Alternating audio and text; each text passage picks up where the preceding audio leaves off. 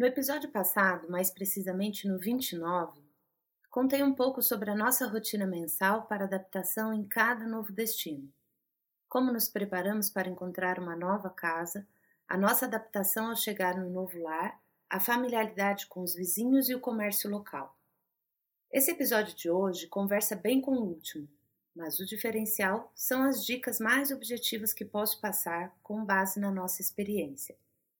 Não seria um manual e muito menos um faça o que eu digo e você vai se dar muito bem. Não é bem isso.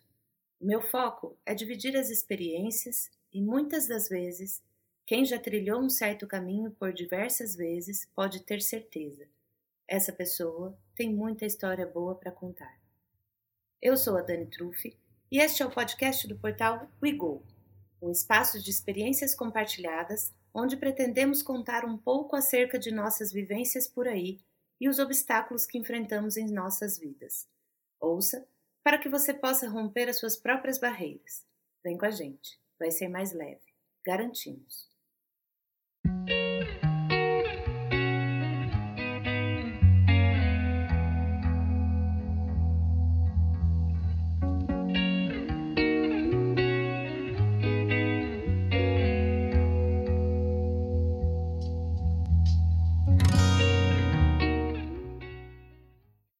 Não pretendo me estender muito por aqui, afinal de contas, os meus atos estão ficando bem longos e às vezes tem parecido bem séria ao contar sobre as nossas experiências.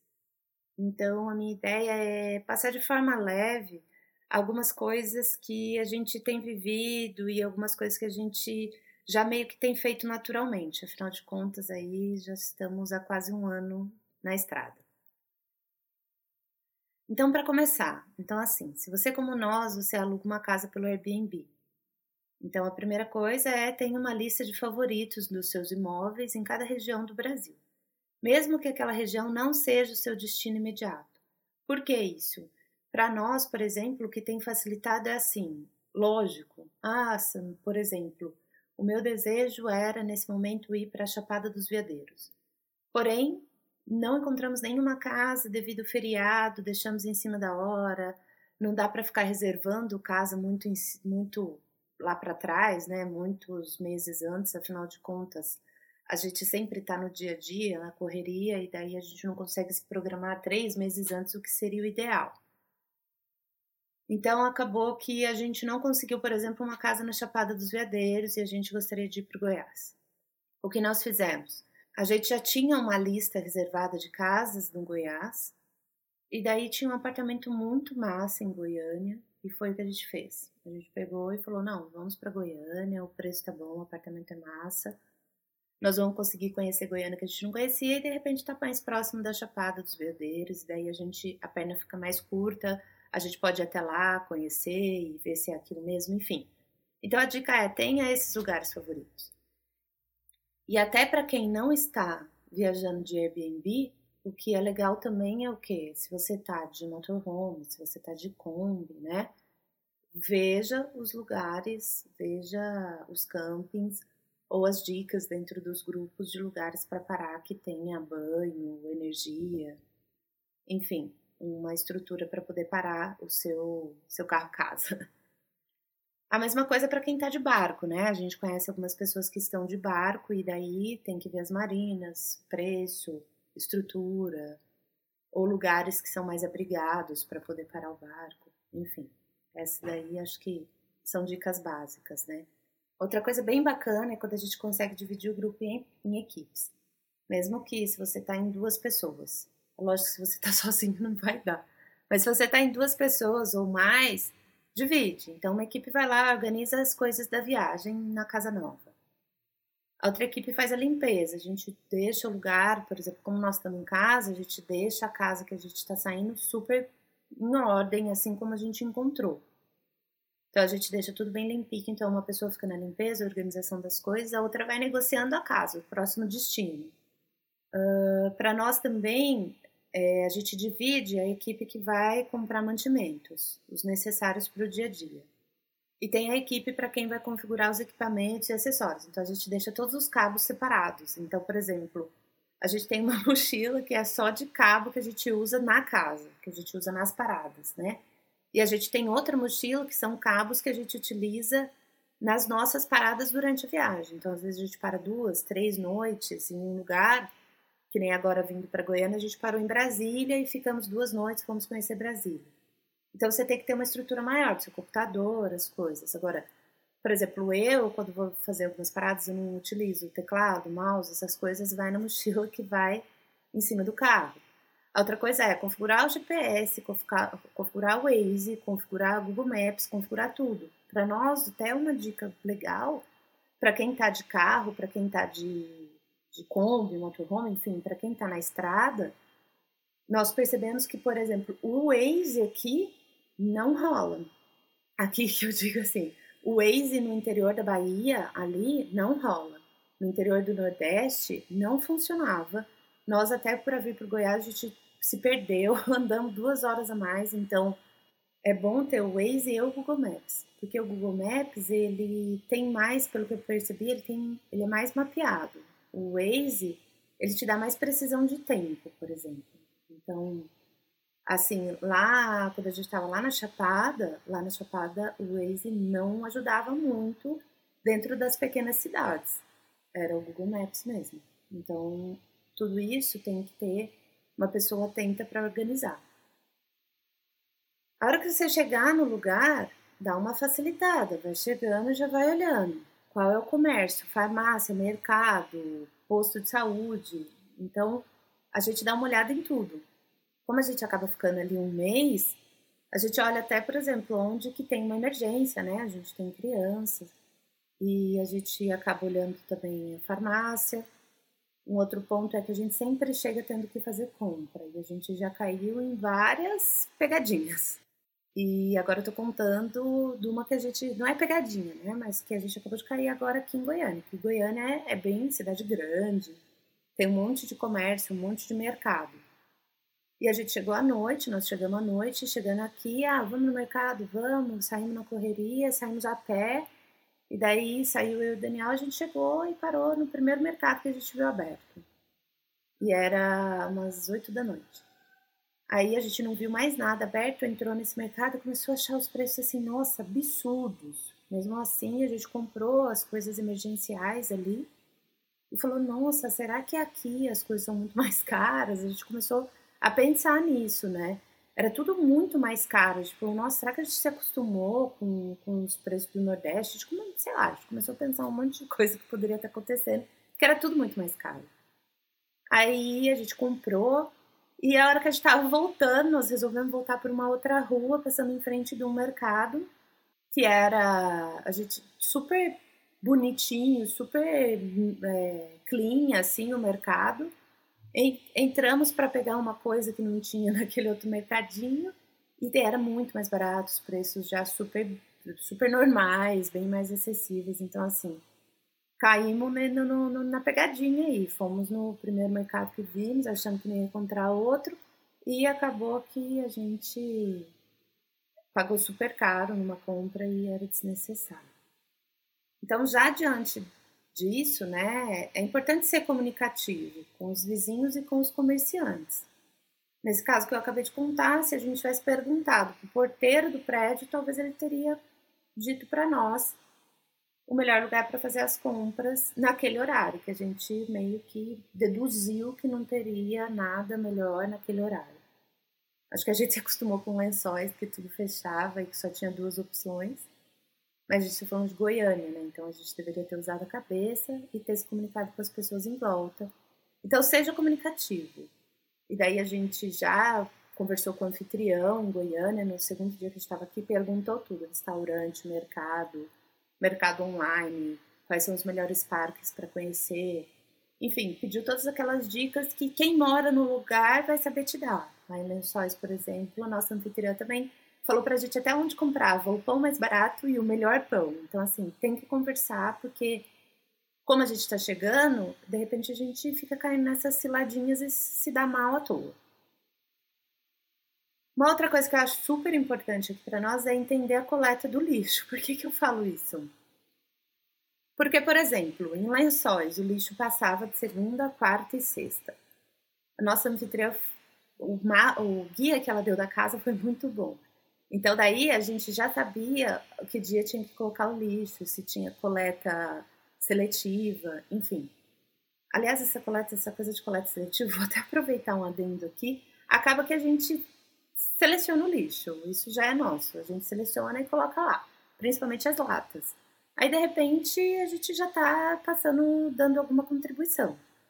Então, entender a coleta do lixo eu acho muito importante. Já aconteceu da gente ficar com o lixo vários dias, tem lugar que passava de segunda e sexta, tinha lugar que passava uma vez por semana. Quando a gente ficou em Touros, por exemplo, lá tem um monte de animal solto, assim, que fica andando pela rua. Gato, cachorro, todos, galinha. E tinha vaca também. As vacas vinham e virava todinho lixo. E elas entram por dentro do portão. Então, tem que deixar... E passava o lixo lá duas vezes semana. Então tem que deixar o lixo super bem condicionado. E tem que perguntar sempre aonde tem que levar o lixo, né, gente? Não é porque ali na sua casa você coloca na frente do portão e o lixeiro pega que em todo lugar vai ser assim. Lençóis a gente tinha que levar até a esquina. Quando era lá no Ceará, a gente tinha que levar lá embaixo. Agora aqui que a gente está aqui em Goiânia tem uma portinha do lado aqui. Então, enfim, cada lugar tem um lugar, fica atento com essa questão do lixo, senão também pode te gerar um problema. Outra coisa que a gente faz é entrar em grupos de Facebook que tenha bazar, vendas e notícias da cidade. Quase toda cidade, quase todo bairro que a gente se hospeda ou que existe, tem um grupo no Facebook. Aí você vai lá, explica por que, que você está lá, e daí lá você vai ter várias diquinhas, né? Dicas de o que está acontecendo na região, o que está acontecendo no bairro, o que, que tem que ficar atento, e aproveita e faz algumas amizades. A gente por aqui costuma ter a nossa rotina por escrito. Então, por exemplo, como acontece o nosso dia a dia, tanto do trabalho quanto do estudo. Então, assim, a rotina bem definida, seja lá qual dia você está viajando ou aonde você está, você consegue seguir a sua rotina. Então, por exemplo, a gente dessa vez ficou dois dias em Brasília, né? Antes de vir para cá, para Goiânia. Nós continuamos trabalhando normalmente e deu para todo mundo seguir a rotina que tinha que seguir, até a gente chegar aqui e continuar a nossa rotina. Então, eu acho muito importante. Aqui a gente tem até o dia que cada um lava a roupa, porque daí a gente não se perde meio a bagunça toda. Uma super dica que eu aprendi é para a gente não se apegar na bagunça. Mas não se apegar na bagunça não significa que tem que demorar muito para organizar as coisas. Afinal de contas, organizar as coisas também faz com que a gente se adapte melhor ao lugar e mais rápido. E lembre-se, menos é mais. Quanto menos coisa você tiver para organizar, menos coisa você tiver na sua frente, vai ser melhor para você se adaptar cada vez em um lugar. Isso vale para quem está de barco, isso vale para quem está de carro, isso vale para quem está de Kombi, para quem está de motorhome, para quem está de barraca, enfim. Quanto menos coisa, melhor para se organizar. E não se apega na bagunça, porque é lógico, nos primeiros dias as coisas vão ficar meio desordenadas. Porém, arruma logo. Então a gente aqui é incrível que a gente foi deixando pelo caminho. A gente começou a viagem, tinha muita coisa. Nossa, não cabia nas malas, malas estourando. Com o passar do tempo, a gente viu que não precisava de tanta coisa e hoje a gente está querendo se desapegar cada vez mais. A gente aqui, quando chega num lugar, a gente acaba reservando uma verba que é para comprar os itens faltantes na casa. Então, tem casa que é super completa, mesmo assim a pessoa esqueceu do abridor, ou esqueceu de uma garrafa térmica, ou esqueceu de colocar um coador de café. Quando a gente começou a viagem, a gente falou: ah, meu, esses custos de manutenção de casa eu não vou manter eu não vou é, ficar comprando coisa e tal. Aí nós sentimos duas coisas. Uma, a gente acaba usando o imóvel da pessoa e é lógico que sofre um desgaste. E por mais que esse desgaste esteja embutido no custo ali, né, no valor que a pessoa cobra, poxa, você está ali, né, está usufruindo daquele espaço. Então a gente pensou, eu acho que a gente pode reservar uma verba para deixar aquilo de presente para aquela casa, para o próximo hóspede. Então é isso que a gente tem feito. Então, além da gente repor as coisas que a gente quebra, tipo copo, prato, essas coisas, Eu sempre, a hora que eu chego no lugar, eu, eu já olho aonde que vende utensílios da casa, por exemplo. Aí o que eu quebro de copo, o que eu quebro de prato, eu reponho. Supondo que eu não encontre o mesmo copo que, que eu quebrei. Então o que eu faço? Eu compro meia dúzia daqueles copos. Do, do copo que eu encontrei, né? Meia dúzia do copo que eu encontro. E daí eu deixo pro, pro anfitrião aquela meia dúzia de copo. Então ele fica com mais um jogo. Porque eu não vou comprar um copo desparcerado, né? Então a gente tem feito esse esquema. Com prato a mesma coisa, enfim, com tudo que a gente quebra. Já aconteceu de quebrar é, garrafa, já aconteceu de quebrar garrafa térmica, já aconteceu da gente quebrar é, jarra, prato, copo e tudo, tudo, tudo a gente repõe. Já aconteceu da gente é, levar a lixeira para descartar o lixo, lavar a lixeira, esquecer embaixo do prédio e daí sumiu. Não sei se levaram, se acharam que era lixo, tivemos que comprar a lixeira. Enfim, a gente repõe tudo aquilo que a gente acabou quebrando ou sumindo, a gente acaba repondo. É, então, isso daí é, é, é bem legal para manter. Quem tá de motorhome, quem tá de, de barco, né? Eu não tô fazendo esse tipo de viagem, mas como eu converso com a galera que tá rodando por aí, o que a gente percebe é isso, tem que reservar essa verba também. Tipo, às vezes a pessoa precisa pagar pelo banho, às vezes a pessoa precisa pagar pelo, pela energia, pela água, né? Então tem que ter uma verba de adaptação em cada lugar. Isso eu tô contando até da rotina, né? O que eu acho muito bacana essa coisa que eu falei de repor aquilo que a gente é, quebrou e tal. Outra coisa que eu faço aqui é assim, eu tenho uma buchinha que é aquelas de limpar a parede. Então, antes de sair da casa, a gente sempre limpa, dá uma limpada nas paredes. Por que, que eu tô contando isso? Porque eu acho super importante que a gente tenha uma relação boa com todos os anfitriões, né? É o que a gente procura fazer. E aquilo que a gente quebra e a gente não consegue resolver, a gente conta e fala que nem a gente teve, teve uma das casas que a gente passou que a gente quebrou uma cadeira lá, as crianças estavam brincando, quebrou a cadeira. Aí a gente pegou a cadeira, levou a cadeira para consertar, deu certo. Mas em outro lugar, teve uma roda de uma espreguiçadeira, uma espreguiçadeira de madeira, que não, não, não, a gente não conseguiu arrumar. Não tinha como arrumar. Daí a gente contou para a pessoa e falou: olha, a gente está disposto a, a pagar pelo prejuízo, mas a pessoa até nem cobrou, enfim. Acho que tem que ter essa boa relação. Isso faz com que você tenha a sua rotina com mais tranquilidade também. E por último, gente, o que eu tenho que falar é que o que eu aprendi nessa experiência toda, que faz a gente se adaptar à rotina, que faz a gente se adaptar a essa vida, é que a gente tem que ser grato e otimista. Uma, a gente tem que ser grato por quê? Pela experiência que está passando, tem que ser grato pelo que está acontecendo, até pelas coisas ruins, porque é muito incrível quando a gente se coloca no lugar da gratidão. O outro ponto é que a gente tem que ser otimista, né? A gente tem que sempre acreditar que as coisas vão dar certo, que vão acontecer do jeito que a gente quer. Porque o estresse, ele tem. O estresse, ele toma conta de você se você deixar e você não consegue exercer suas atividades. No nosso caso, como a gente continuou trabalhando e muito, se a gente se estressar ah, porque chegou num lugar, não tinha tal coisa, ou porque tal coisa estava quebrada, a gente vai acabar levando tudo para um lado muito negativo e as coisas não vão caminhar com fluidez. Então, os desagrados eles tomam conta da gente se a gente fica naquela reclamação. Eu, por muito tempo, ficava na reclamação muito tempo. E daí eu entendi que eu tinha que caminhar na gratidão. E caminhar na gratidão é, é, é uma outra sintonia. É algo que a gente pode até conversar especificamente sobre isso. Porque isso não é para quem está vivendo essa vida, outra vida, isso é para qualquer vida, né? Enfim, acho que é isso, é assim que vivemos, é assim que a gente vai lidando e tendo isso em mãos fica bom pra gente, veja aí o que fica bom para você. Para nós tem sido gratificante e é perceptível tantas conquistas que a gente vem tendo no dia a dia. A vontade de desistir quase todo dia vem. Mas eu acho que isso é um pouco de fantasia, sabe aquele, ai, que vontade de largar tudo. Pois é, não dá, né, gente, para largar tudo. A gente consegue largar uma coisa aqui e outra ali, mas não dá para largar tudo. O que dá é para encontrar gratidão dentro de si e seguir sempre em frente.